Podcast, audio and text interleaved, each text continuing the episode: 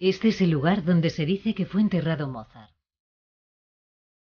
El sepulturero Joseph Rothmayer probablemente procediera al enterramiento con las primeras luces del alba del 8 de diciembre de 1791.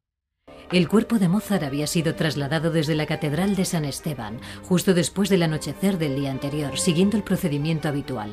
El cementerio de San Mars, nuevo por aquel entonces, está situado a algo más de una hora de camino desde el centro de Viena, por razones de higiene, pero también porque el emperador deseaba evitar las pompas fúnebres excesivas.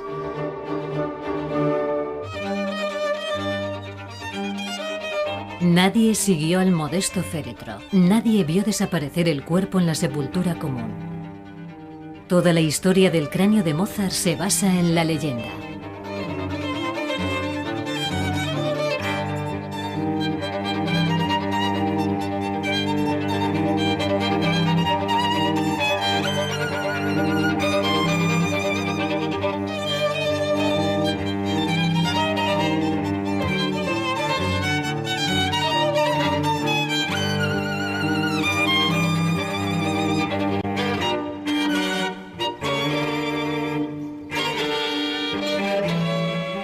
Permaneció enterrado en el cementerio de San Mars durante solo 10 años, hasta que el sepulturero Rothmayer tuvo que exhumar el cuerpo para hacer sitio a otro enterramiento. Enterró los huesos deprisa y se quedó con el cráneo, un caso claro de expolio de sepultura. A la muerte del enterrador, su oficina y el cráneo pasaron a manos de su sucesor, Joseph Ravchov. Se dice que Radchov entregó el cráneo a su amigo Jacob Hill como obsequio en 1842. Por aquel entonces Mozart ya llevaba medio siglo muerto.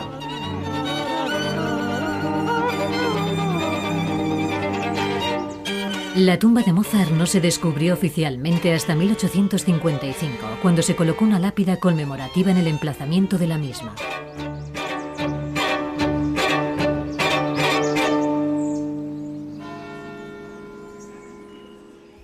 Cuando el reloj marcaba las seis de la mañana en la Catedral de San Esteban de Viena, el barbero ya iba de camino hacia la casa de Mozart. La casa de Fígaro en Dongasse es la única residencia de Mozart que sigue existiendo en la actualidad. Todas las mañanas el barbero despertaba al compositor y le ayudaba a vestirse. A Mozart le gustaba madrugar para aprovechar las horas de luz. Las primeras horas del día las dedicaba a componer. Mozart componía muy rápido debió escribir alrededor de 2.000 notas diarias para crear tantas obras durante su corta vida. Su catálogo de obras contiene 626 composiciones, incluyendo 30 conciertos para piano, 41 sinfonías, 17 óperas, comedias musicales y mucho más.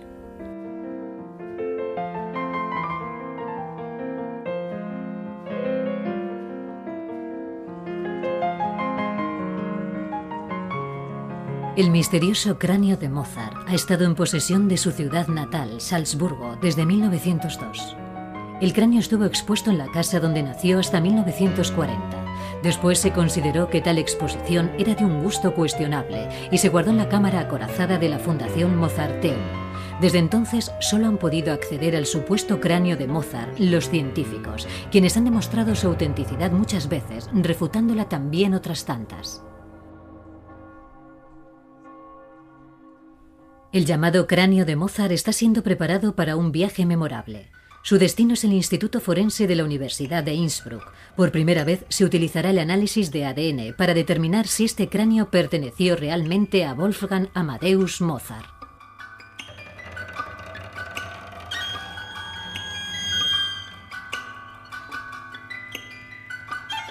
De este modo da comienzo la búsqueda de pistas del caso Mozart.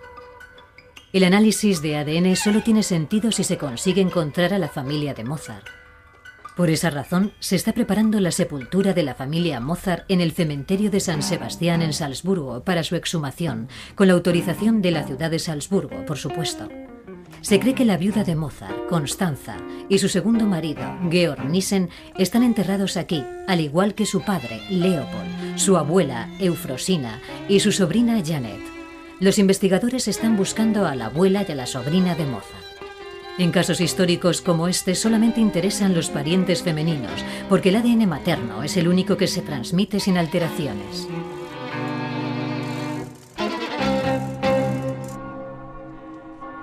San Sebastián es la única posibilidad. La madre de Mozart falleció en París y fue enterrada en un cementerio sobre el cual se ha construido, habiendo desaparecido para siempre. En Salzburgo también se encuentra la tumba de la hermana de Mozart, Ana María, conocida por Nanner. Fue enterrada en una tumba común del cementerio de San Pedro. Sus restos ya no se conservan porque este tipo de sepulturas han sido normalmente vaciadas en muchas ocasiones para hacer sitio a otros cuerpos.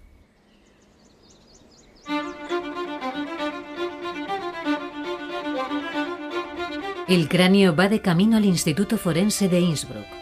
La decisión de analizar el cráneo no ha estado libre de polémica en la Fundación Mozarteum. Al fin y al cabo, siempre que se manipula una reliquia histórica, existe algún riesgo. Sin embargo, solo el análisis de ADN podrá determinar si el cráneo es genuino o no. Además, en el fondo, la Fundación no cree que su misión deba ser la de honrar una reliquia cuestionable, sino más bien la de cultivar activamente la obra de Mozart.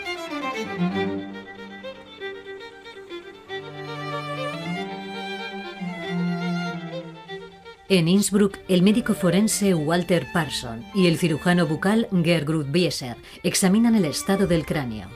Los dientes son de un interés especial. Confían en que una placa de rayos X arroje algo de luz sobre la cuestión.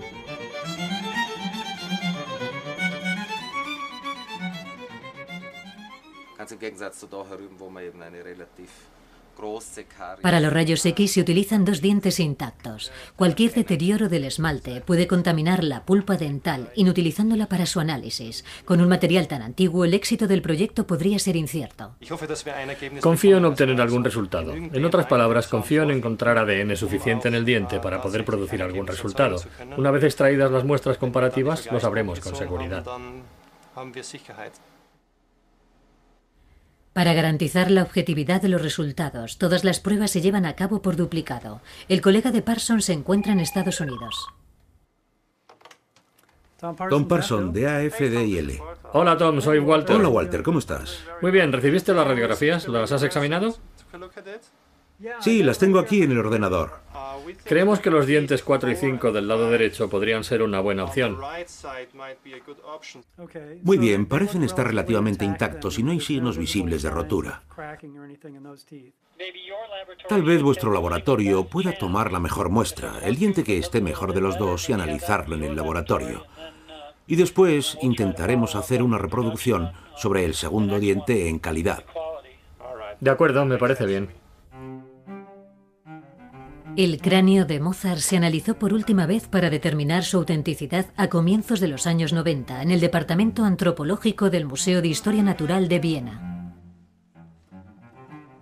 Se emplearon todos los métodos de que se disponía en aquella época, incluidas técnicas forenses. El rostro del compositor se reconstruyó minuciosamente.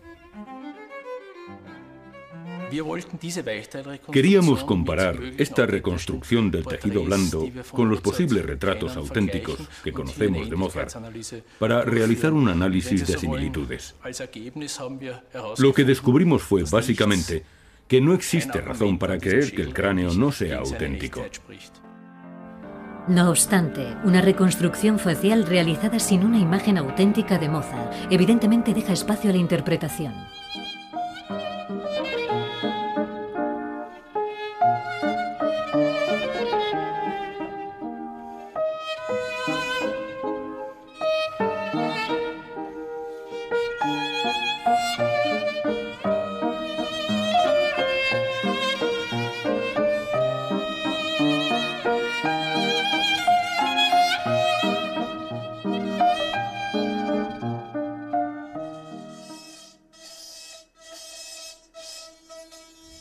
En el Instituto de Medicina Forense de Innsbruck, los científicos se disponen a extraer dos dientes del cráneo. Uno permanecerá ahí, mientras que el otro se enviará al experto de Estados Unidos. La extracción de los dientes es una labor delicada, porque se encuentran firmemente adheridos al hueso de la mandíbula. Intentémoslo de nuevo a ver qué podemos hacer. ¿Sale? No. Todavía no.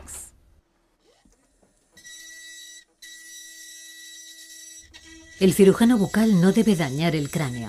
El cráneo es bastante delicado desde que en el siglo XIX, al intentar prepararlo, cerraran su base completamente.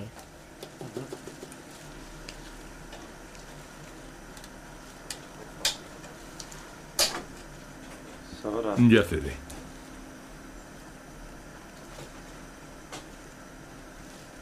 Una vez extraídas las piezas dentales, se podrán excavar las muestras comparativas en Salzburgo.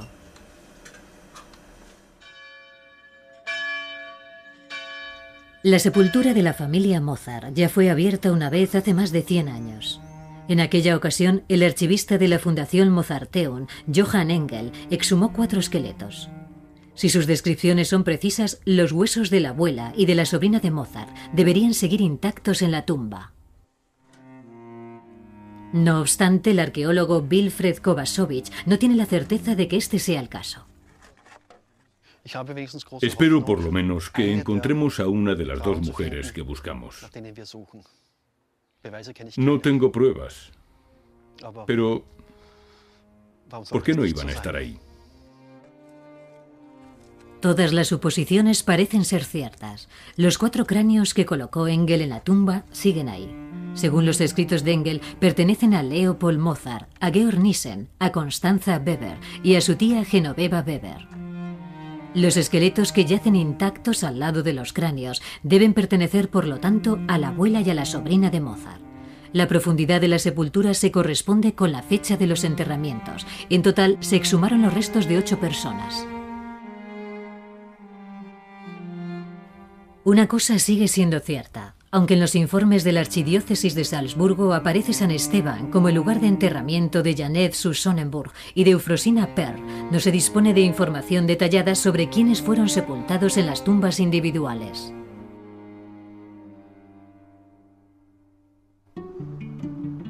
Laboratorio de Identificación de ADN de las Fuerzas Armadas de los Estados Unidos en Rockville, Maryland. Tom Parson es un experto en casos históricos. Fue Parson quien demostró hace algunos años que los restos del último zar de Rusia y de su familia eran auténticos. En el laboratorio también se lleva a cabo la identificación de restos de soldados. En un congelador gigante se guardan más de 4 millones de muestras de sangre de miembros del ejército.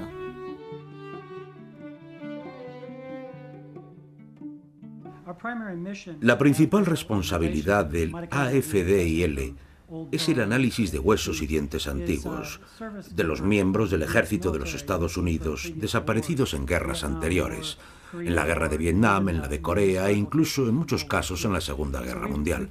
De modo que hemos analizado miles de casos de este tipo, de los cuales el diente de Mozart es perfectamente representativo. El diente del cráneo de Mozart acaba de completar un largo viaje. Se ha limpiado y ahora se seccionará para extraer la pulpa dental del interior del diente. En el Instituto de Medicina Forense de Innsbruck se encuentra el Laboratorio Central Austriaco, pero también realizan análisis para los países vecinos. Aquí fueron identificadas, por ejemplo, todas las víctimas europeas del tsunami del sureste de Asia. El director del instituto, Richard Skytower, supervisa todas las muestras de ADN legalmente relevantes de Austria.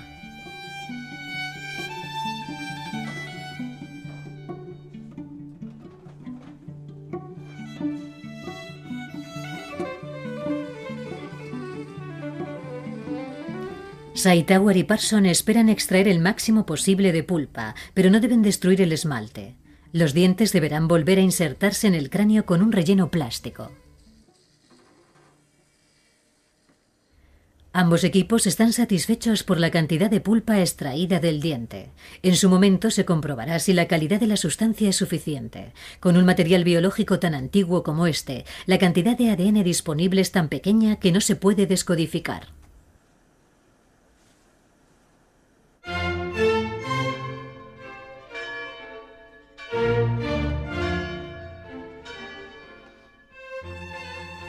El 27 de enero de 1756 nacía Wolfgang Amadeus Mozart en esta casa. Era el séptimo y último hijo de Ana María y Leopold Mozart. Solo dos de sus hijos sobrevivieron. Wolfgang Amadeus nació en una familia poco corriente. A sus padres Leopold y Ana María se les consideraba la pareja más atractiva de Salzburgo, y su matrimonio era una de las pocas relaciones de la época que estaba verdaderamente basada en el amor. No tardaron en descubrir que su hija, Nanelle, poseía un don especial para la música, pero sería su hijo pequeño quien asombraría al mundo entero con su talento, ya incluso de niño. Leopold Mozart ha recibido muchas críticas por el modo en que comercializó los prodigios de su hijo, pero aquellos viajes concedieron a los niños la oportunidad de familiarizarse con otros países y otras lenguas. Nunca vieron el interior de una escuela. Su padre fue su único maestro, extraordinario por otra parte. Su método para violín se hizo muy popular en aquella época y todavía se sigue utilizando hoy en día.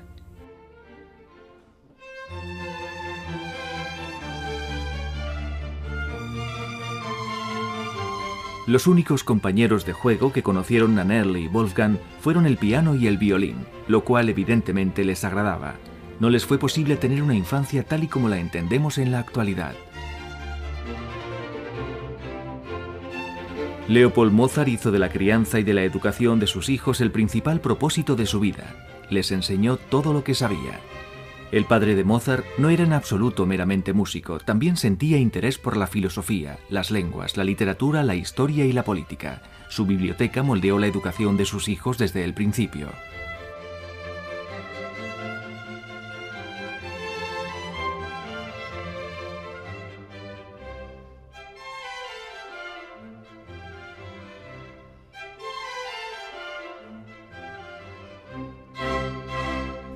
Por aquel entonces, Salzburgo era una ciudad pequeña y retirada, pero los Mozart eran una familia cosmopolita que participaba en los eventos de la época.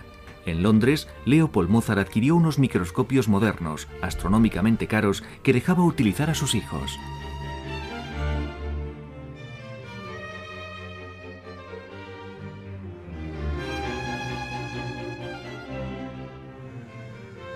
En Innsbruck, el análisis de ADN del misterioso cráneo de Mozart entra en la siguiente fase. Se produce una solución con la pulpa dental que será sometida a un complejo proceso químico para prepararla para el análisis definitivo.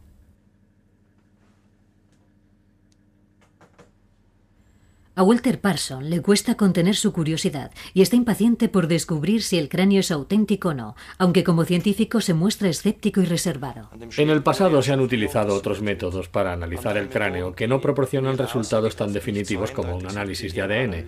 Resulta muy interesante utilizar esta tecnología para responder a una pregunta tan históricamente relevante como esta. En Rockville, un robot se encarga de los preparativos químicos. Parson y Parsons se mantienen informados el uno al otro constantemente a través del correo electrónico. En el depósito del Museo Municipal de Salzburgo, los médicos forenses austriacos se ocupan de los esqueletos de la tumba de Mozart. En primer lugar, se determina la edad y el sexo de los huesos utilizando métodos convencionales. Los resultados corresponden a lo esperado. No existe casi ninguna duda acerca de los restos atribuidos a la sobrina de Mozart, Janet, fallecida a la edad de 17 años, en 1805. Las placas de crecimiento del esqueleto de la muchacha todavía no están completamente osificadas. Wilfred Kovacevic, encargado de la exhumación ayuda a los médicos forenses a clasificar los restos descubiertos. En el diagrama se puede apreciar la posición de los esqueletos que exhumamos. El esqueleto 1 es el más reciente de las tumbas que hemos excavado. Una vez completado el documento, se toman muestras de los fémures. Estas muestras de huesos son un procedimiento estándar para llevar a cabo el análisis de ADN. Se toman muestras de los ocho esqueletos.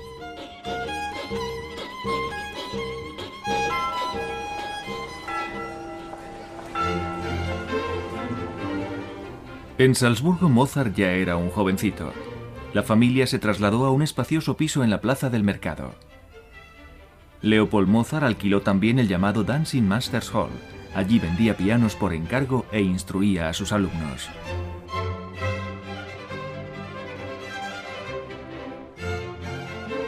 Más que conciertos, en la casa se podían escuchar disparos e impactos de proyectiles. A la familia Mozart le encantaba jugar al tiro al blanco.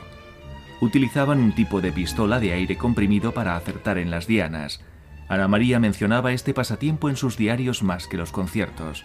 Los discos de la diana se colocaban siguiendo exactamente las instrucciones de Mozart. Aquí vemos a su hermana Naner con el Fox Terrier Pimper y a un hombre observando las posaderas de otro. Por aquel entonces ya había cumplido los 20 años y evidentemente Mozart empezaba a sentirse oprimido en Salzburgo. Pensaba que esta no podía ser la ciudad donde iba a pasar el resto de su vida, entre otras cosas porque no disponía de una buena orquesta ni de un teatro de ópera. Este conflicto se manifestó claramente cuando la persona que daba empleo tanto al padre como al hijo fue sustituida por otra. Los Mozart trabajaban como músicos de la corte para el príncipe arzobispo de Salzburgo. Mientras que el anterior príncipe arzobispo Rattenbach otorgaba generosamente a la familia Mozart largos meses de vacaciones para sus giras de conciertos, su nuevo jefe puso fin a tales extravagancias. El príncipe arzobispo Colleredo trataba a los músicos como si fueran lacayos. La familia Mozart coincidía en que este papel quedaba por debajo de ellos. Sin embargo, el padre, Leopold, nunca cuestionó su compromiso. Este no fue el caso de su hijo. La madre de Mozart falleció en 1778 en París. Tres años después, el joven Mozart se separaría de la familia para siempre. Mozart deseaba ser libre. Viajó a Múnich para dirigir el estreno de su ópera Idomeneo y nunca regresó a su ciudad natal de Salzburgo.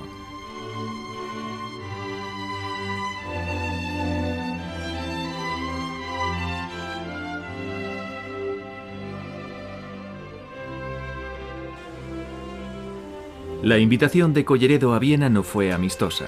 Al fin y al cabo, Mozart había prolongado sus vacaciones tres meses. Colleredo estaba residiendo en la Deutsche Ordenhaus, casa de la Orden Teutónica en Viena, y necesitaba a Mozart para los conciertos. Mozart llegó a Viena agotado por el largo viaje y se le ordenó que se sentara al piano inmediatamente. En una carta a su padre se quejaba amargamente de Colleredo calificándole de burdo.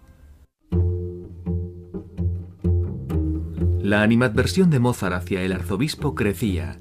Solo se le proporcionó una pequeña habitación y se le obligaba a comer en la mesa de los sirvientes y barberos. Las comidas y el sueldo irrisorios que percibía los consideraba una afrenta.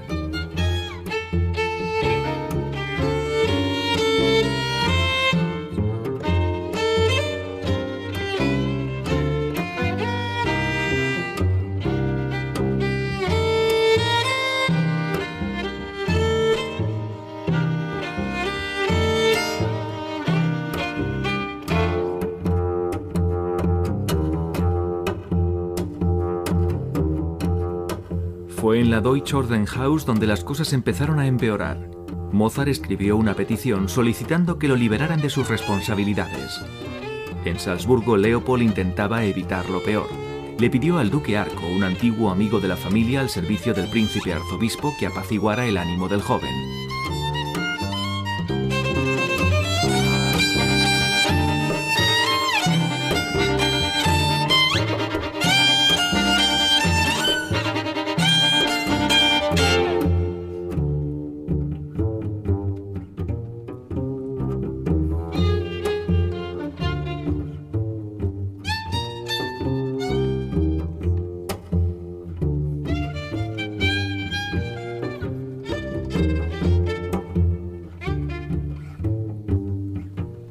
Mozart decidió arriesgarse. No dejaba de acosar al duque pidiéndole que le dispensara de sus obligaciones hasta que el duque también perdió los nervios.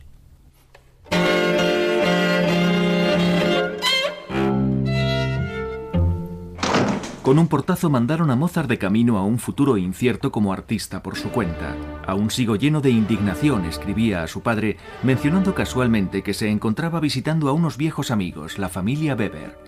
Mientras que a su padre le saltaron las alarmas al recibir tales noticias, Mozart describía su futuro de color de rosa, unos ingresos potenciales como profesor con los que nunca había soñado y un rápido ascenso como pianista. Con mucha confianza describía Viena como la tierra del piano. Algunos supuestos rizos del pelo de Mozart han sobrevivido al paso de los siglos detrás de un cristal. En la actualidad pertenecen a la Fundación Mozarteum. A Walter Parsons solo se le permite tomar unos pocos folículos de pelo como muestra.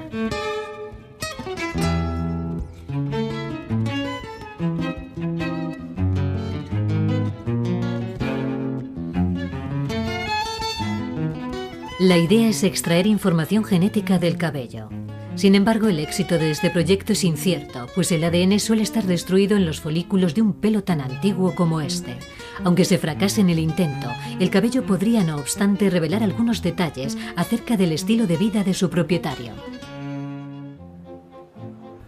Al principio Mozart se encontraba sin un céntimo en Viena. Se trasladó a una habitación de la residencia de la familia Weber en Milchgasse. Mozart contaba jubiloso a su padre que podía sentarse a la mesa sin vestir, lo cual le permitía componer constantemente. Las dos de la tarde era la hora de almorzar para Mozart.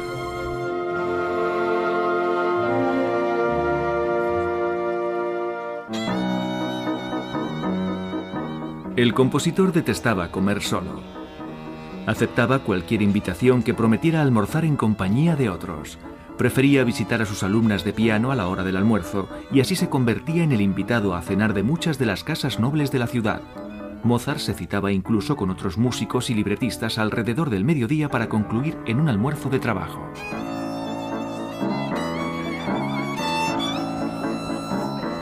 Por las tardes Mozart raramente permanecía en casa. Era un hombre sumamente sociable y nunca rehusaba la oportunidad de asistir a una fiesta. El compositor no parecía necesitar mucho tiempo para el descanso, la contemplación y la reflexión.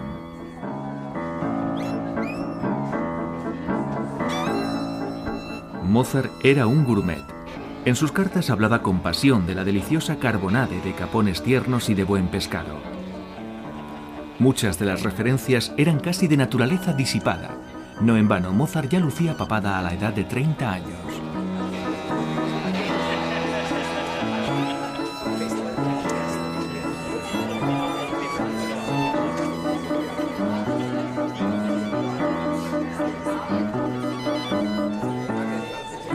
¿Dejó este estilo de vida excesivo algún rastro verificable hoy en día?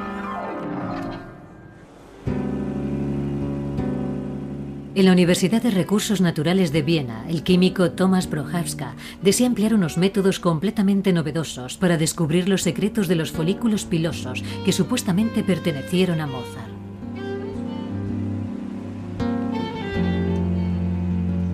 Se proyecta un rayo láser sobre cada una de las muestras para separar una capa de la superficie tan fina como una cuchilla de afeitar. La sustancia se evapora dentro de un espectrómetro de masa, donde las moléculas se recolocan ellas mismas según el peso y el tamaño. Esto permite visualizar todos los elementos retenidos en el cabello. El análisis se centra en los metales pesados. Existen otros elementos ahí, como el mercurio, que se empleaba ampliamente como medicamento en aquella época, en el caso de algunas enfermedades de transmisión sexual, por ejemplo. Supuestamente el padre de Mozart, que era un lego en materia de medicina, solía tratar a su hijo con medicamentos que preparaba él mismo. De manera que encontramos varios elementos, entre ellos mercurio, plomo, arsénico o antimonio, empleados también como medicamento.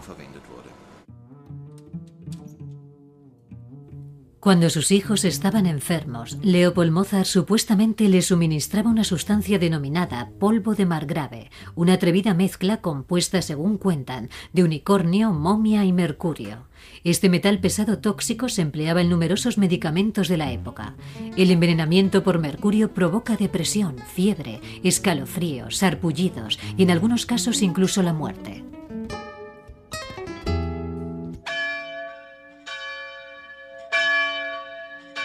Viena ya no era la ciudad que Mozart había conocido de niño. José II era ahora el emperador y había suprimido mucho de lo que perteneció a la corte barroca de su madre María Teresa.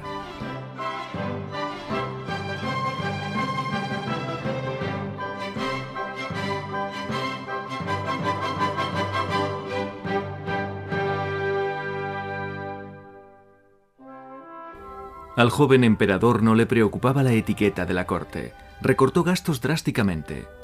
Mozart lo consideraba un avaro, aunque el emperador y el músico siempre se dirigieron el uno al otro con respeto. José II reverenciaba a Mozart, pero se negaba a conceder al compositor el puesto remunerado en la corte que Mozart deseaba.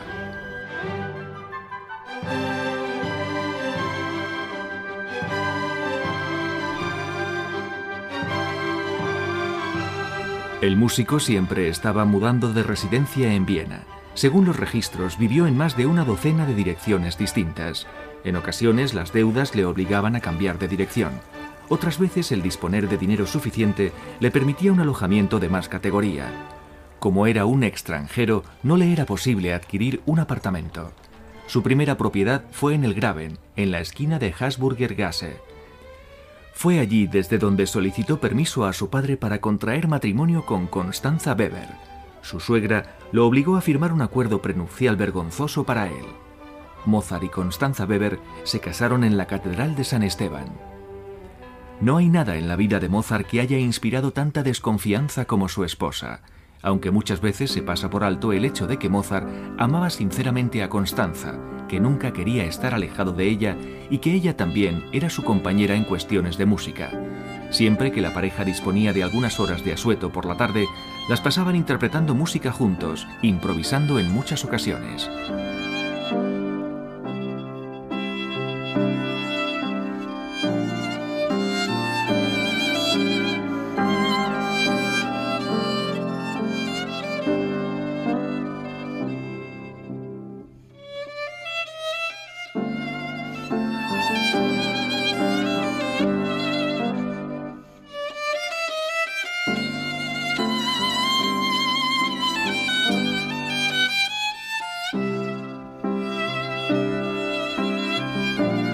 La familia Mozart llevaba una vida ajetreada.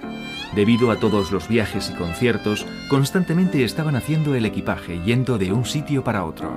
Después de pasar algunos meses viviendo en la plaza Judenplatz, llegó el momento de mudarse otra vez. Uno de los siguientes lugares de residencia de Mozart sería el Trattnerhof en Graben, un edificio muy moderno para la época que hasta contenía un salón de conciertos. En nueve años de matrimonio, Constanza dio a luz a seis hijos, de los cuales solo dos sobrevivieron. Debido al alto índice de mortalidad infantil de aquella época, los padres no reconocían verdaderamente a sus hijos hasta su segundo o tercer año de vida. Pero los Mozart sufrían cada vez que se les moría un bebé. Los dos nos sentimos muy apenados por el pobre y querido niño gordito, escribió. El pequeño fue enterrado en el cementerio de Matzleinsdorf. La historia del cráneo del cementerio de Salmars siguió envuelta en misterio durante las décadas siguientes al fallecimiento de Mozart. Su existencia no se conoció hasta mediados del siglo XIX. El rastro de la calavera volvió a recuperarse en el llamativo edificio de Viena, el Narrentur, o la Torre del Loco, construida por mandato del emperador José II. Por aquel entonces el edificio albergaba pacientes con enfermedades mentales. En la actualidad se conservan en la torre colecciones anatómico-patológicas. Una de las más amplias es la colección Hill, a la cual perteneció originalmente el cráneo de Mozart. Joseph Hill fue un conocido profesor de anatomía del siglo XIX y coleccionista ávido de calaveras humanas.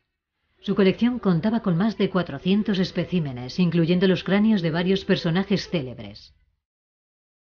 De aquellas calaveras destacadas solo quedan los moldes expuestos en las estanterías. La llamada réplica de Mozart contiene la inscripción que hace ya mucho tiempo se desvaneció en el original. Hill era un personaje célebre, adinerado y egocéntrico cuando el cráneo de Mozart llegó a su poder. En Modlin, cerca de Viena, se le encargó al especialista en anatomía la inspección de una serie de cráneos inusuales del osario que había allí, y así fue como entabló amistad con el alcalde Schoffel de Modlin. Schoffel convenció a Hill, quien no tenía hijos, para que fundara un orfanato en Modlin. Después de la muerte de Hill, la fundación heredó toda su fortuna, incluyendo el cráneo de Mozart. El cráneo no estuvo presente en el orfanato durante una serie de años, pero acabó volviendo allí en 1902 y Schoffel lo donó a la ciudad de Salzburgo.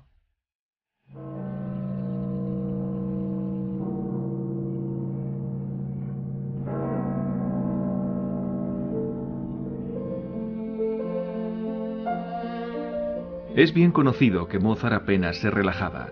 Sin embargo, le gustaba leer. Y leyó mucho.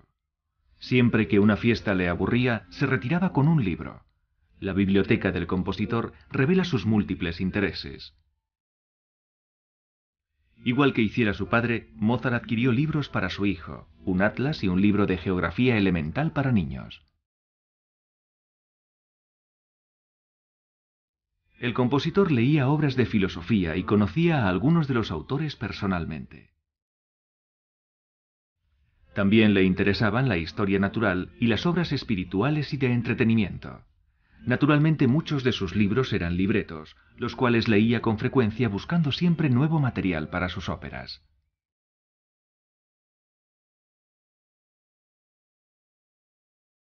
La biblioteca de Mozart es muy valiosa, pero como refleja el registro de sus bienes, los objetos más caros que poseyó no fueron sus libros, ni sus instrumentos, ni sus muebles, sino más bien su ropa. El aspecto era algo muy importante para Mozart, y su vestuario costaba una fortuna.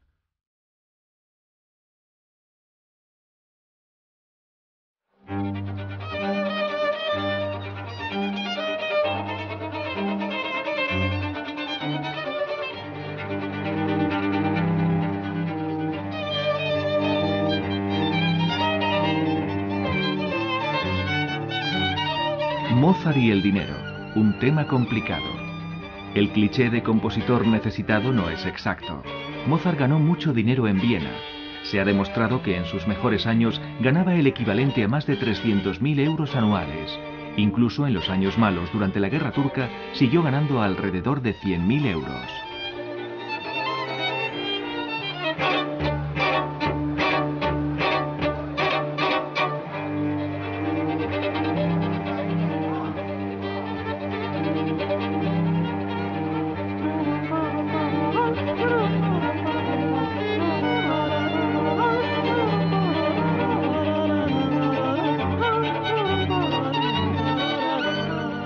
No administraba bien su dinero. Cuando lo tenía lo gastaba a manos llenas. Cuando no lo tenía amontonaba deudas incontroladamente y solo saldó una parte de ellas. No existe una explicación fiable de a dónde fue a parar todo el dinero.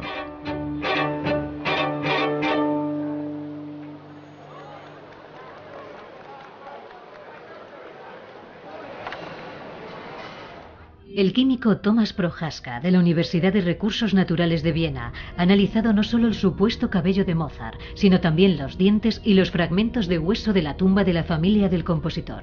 El análisis de los dientes suscita un interés especial porque contienen un archivo de información sobre la infancia del sujeto. En los dientes se almacenan concentraciones de todas las sustancias.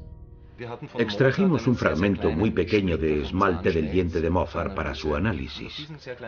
En este diminuto fragmento observamos dos fenómenos muy interesantes en relación al cráneo. La concentración de antimonio es muy, muy alta en el esmalte de este diente en comparación con otros individuos del mismo periodo. Y lo mismo sucede con la concentración de arsénico. Este resultado corresponde a la infancia de Mozart y a sus primeras enfermedades. El químico también visitó el depósito del Museo de Salzburgo para tomar muestras de cada uno de los esqueletos exhumados de la sepultura familiar. Los últimos diez años de la vida de una persona fallecida quedan almacenados en sus huesos. Aquí lo interesante es que la concentración de plomo en los huesos del cráneo que atribuimos a Mozart es significativamente inferior a la de otras muestras del mismo periodo. Esto podría deberse a varias razones. Lo más probable es que este individuo viviera circunstancias completamente diferentes.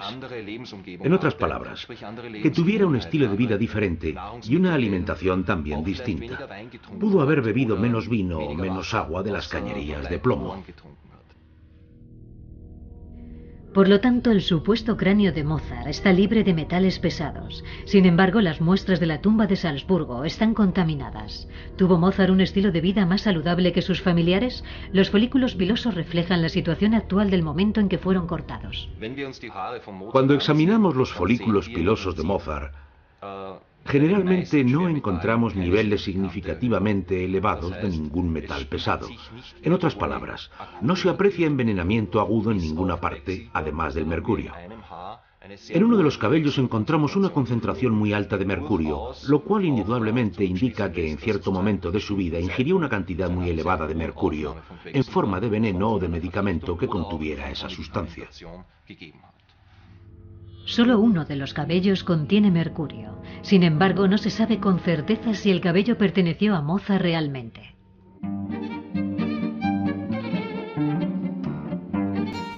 Mozart tenía una sala de billar para su uso particular. La mesa de billar era una de sus posesiones más valiosas. Le gustaba jugar y lo hacía con frecuencia. ¿Era Mozart un buen jugador? Su propia opinión difiere de la de sus contrincantes. Como siempre, apostaba dinero. Debió perder enormes sumas repetidamente.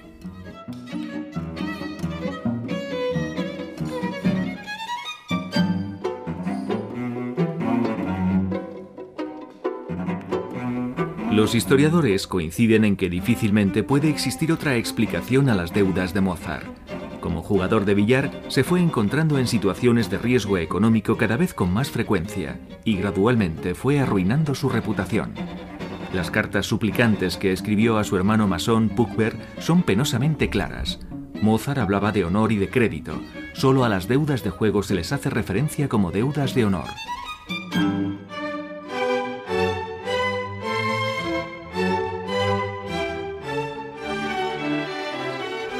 Aunque Mozart era toda una estrella en Praga y se le invitaba con frecuencia a Rusia y a Inglaterra, su reconocimiento no alcanzó la misma altura en Viena. El emperador solo requería sus servicios como compositor de cámara. Se le encargaba componer música para la corte y los bailes de máscaras, de manera que compuso danzas y minuetos. Estos mismos bailes se consideraban pasados de moda durante el mandato de José II.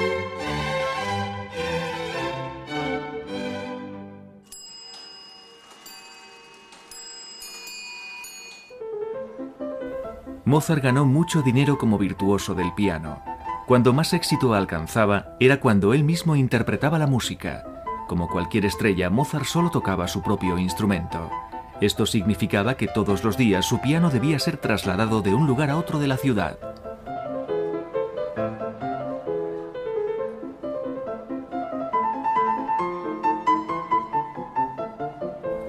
Molesto e impresionado al mismo tiempo, el padre de Mozart, Leopold, escribió a su hija Ana María.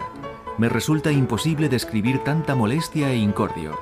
El piano de cola de tu hermano ha sido trasladado de la casa al teatro o a otra casa al menos 12 veces desde que estoy aquí.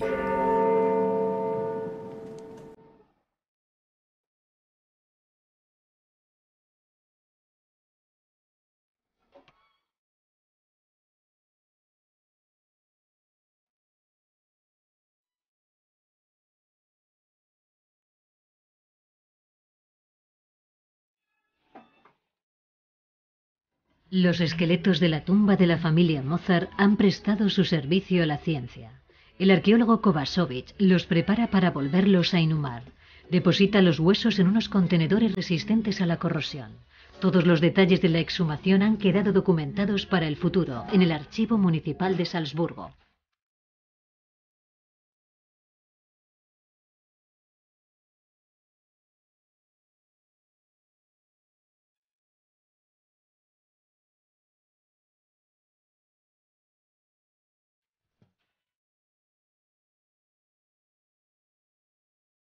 De nuevo se ha vuelto a abrir la tumba del cementerio de San Sebastián en Salzburgo. El sepulturero vuelve a colocar los huesos sobre la tierra.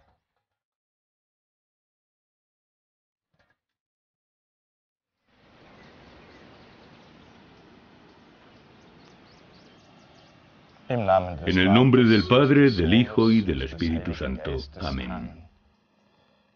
Confiando en la gracia divina del Señor, Recemos por quienes están enterrados aquí y por aquellos que serán enterrados aquí de nuevo.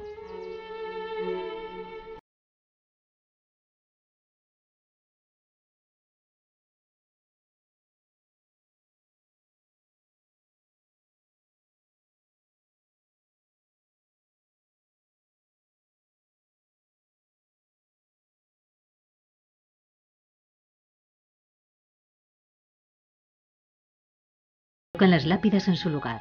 Sin embargo, no existe la certeza de que los nombres que aparecen en la lápida correspondan a las personas enterradas en la tumba. Es hora de aclarar su identidad.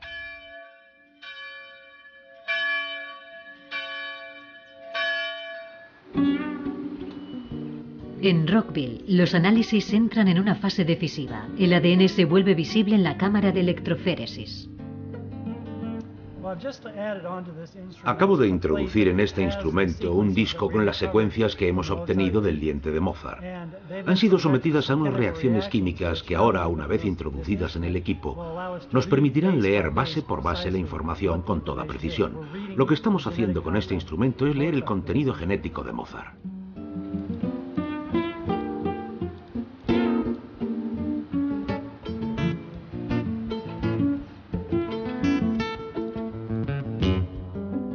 En Innsbruck también se está llevando a cabo el análisis. Las imágenes que están apareciendo en el monitor de Walter Parson son la información genética del cráneo que pudo pertenecer a Wolfgang Amadeus Mozart.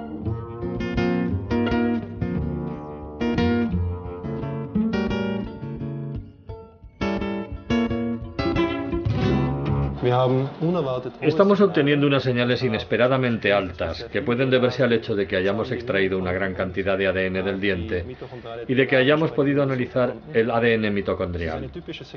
Es una secuencia típica de las encontradas en Europa y que cabría esperar en Europa Central. El laboratorio de Tom Parsons en Estados Unidos obtuvo exactamente los mismos resultados que hemos obtenido nosotros en Innsbruck, de modo que eso corrobora completamente nuestro análisis de los datos. Ambos laboratorios han descodificado la información genética del cráneo y la información coincide plenamente.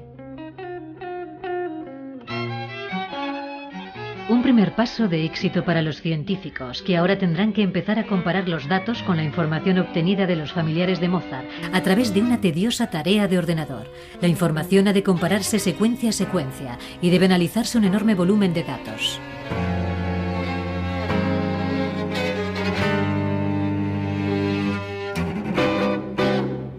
Walter Parson explica que los individuos deberán ser relacionados entre sí utilizando la información genética maternal. Los individuos que tenemos aquí a nuestra disposición, Eufrosina y Janet, forman una línea mitocondrial. En otras palabras, deben ser relacionados a través del ADN mitocondrial y poseer el mismo ADN mitocondrial. Si el cráneo perteneció realmente a Mozart, deberá tener el mismo ADN mitocondrial que las dos mujeres.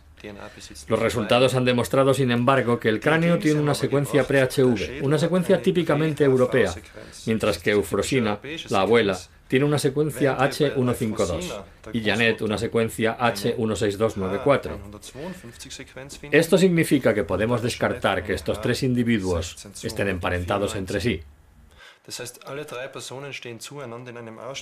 Es decir, al menos uno de estos dos supuestos familiares, Eufrosina o Janet, no es auténtico.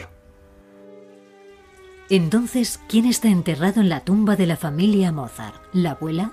¿La sobrina? ¿O ninguna de las dos? Es probable que al menos uno de los dos esqueletos pertenezca a la familia de Mozart. Es posible que se intercambiaran los huesos durante la exhumación en el siglo XIX. Los médicos forenses de Innsbruck han ampliado la investigación. Intentamos aclararlo analizando otros huesos. Analizamos todos los huesos, tanto del lado derecho como del lado izquierdo de la tumba, y llegamos a la conclusión de que ninguna de las personas que estaban allí enterradas parecían estar emparentadas entre sí. En otras palabras, la identidad de las personas enterradas en la tumba de la familia de Mozart es un gran misterio. No es posible determinar si el cráneo perteneció a Mozart, porque ninguna de las personas enterradas en esta tumba están emparentadas entre sí. Durante mucho tiempo existieron dudas acerca de las inscripciones de la tumba. Es posible que Leopold Mozart fuera enterrado en una sepultura común, como se indica en la historia familiar de la familia Bertolt Sonnenburg.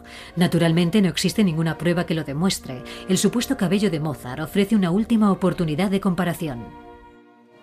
El análisis del cabello arrojó resultados similares. En ambos casos disponíamos de resultados utilizables. Ambos procedían de personas no emparentadas entre sí. Ninguna estaba relacionada con la persona a quien perteneció el cráneo. Fallece Mozart. El 20 de noviembre de 1791 Mozart se acostó sintiéndose enfermo. Sufría un ataque agudo de reumatismo. Los médicos lo trataron con paños fríos, sangrías y vomitivos para inducir el vómito, debilitando así al compositor enfermo. Se tiene constancia de que los discípulos de Mozart, Sussmayer y Eibler, anotaron las indicaciones que les iba dando el maestro desde su lecho de enfermedad para terminar su requiem.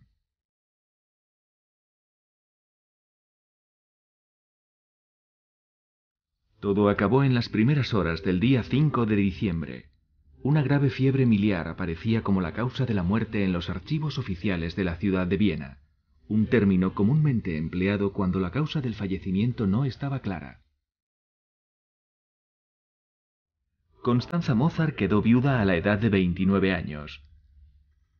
No dispuso de ningún apoyo económico. Mozart sencillamente olvidó hacerse miembro del Fondo de Pensiones para Músicos.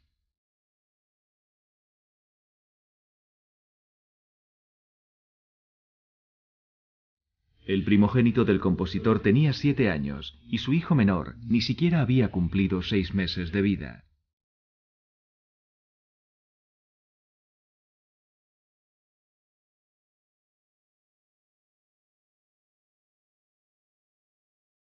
La tarde del 7 de diciembre de 1791 se recogió el cuerpo de Mozart de su piso de Rauenstein-Gasse y fue trasladado a la Catedral de San Esteban. Al portador de la cruz lo seguían el sacerdote y después el féretro, transportado por cuatro hombres vestidos con abrigos largos. Cuatro niños portando faroles acompañaban al cortejo fúnebre.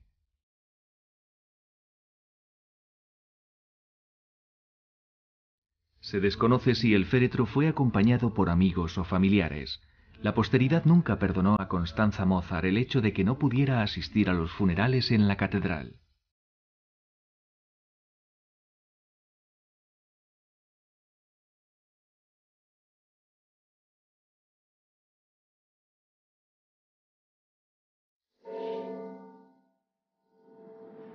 Es medianoche. Reina el silencio en el cementerio de San Sebastián. Los muertos se han vuelto a llevar sus secretos a la tumba, dejando atrás nuevas claves que descifrar. El cráneo desveló muchas cosas a los científicos, pero hasta ahora el misterio no ha hecho más que crecer.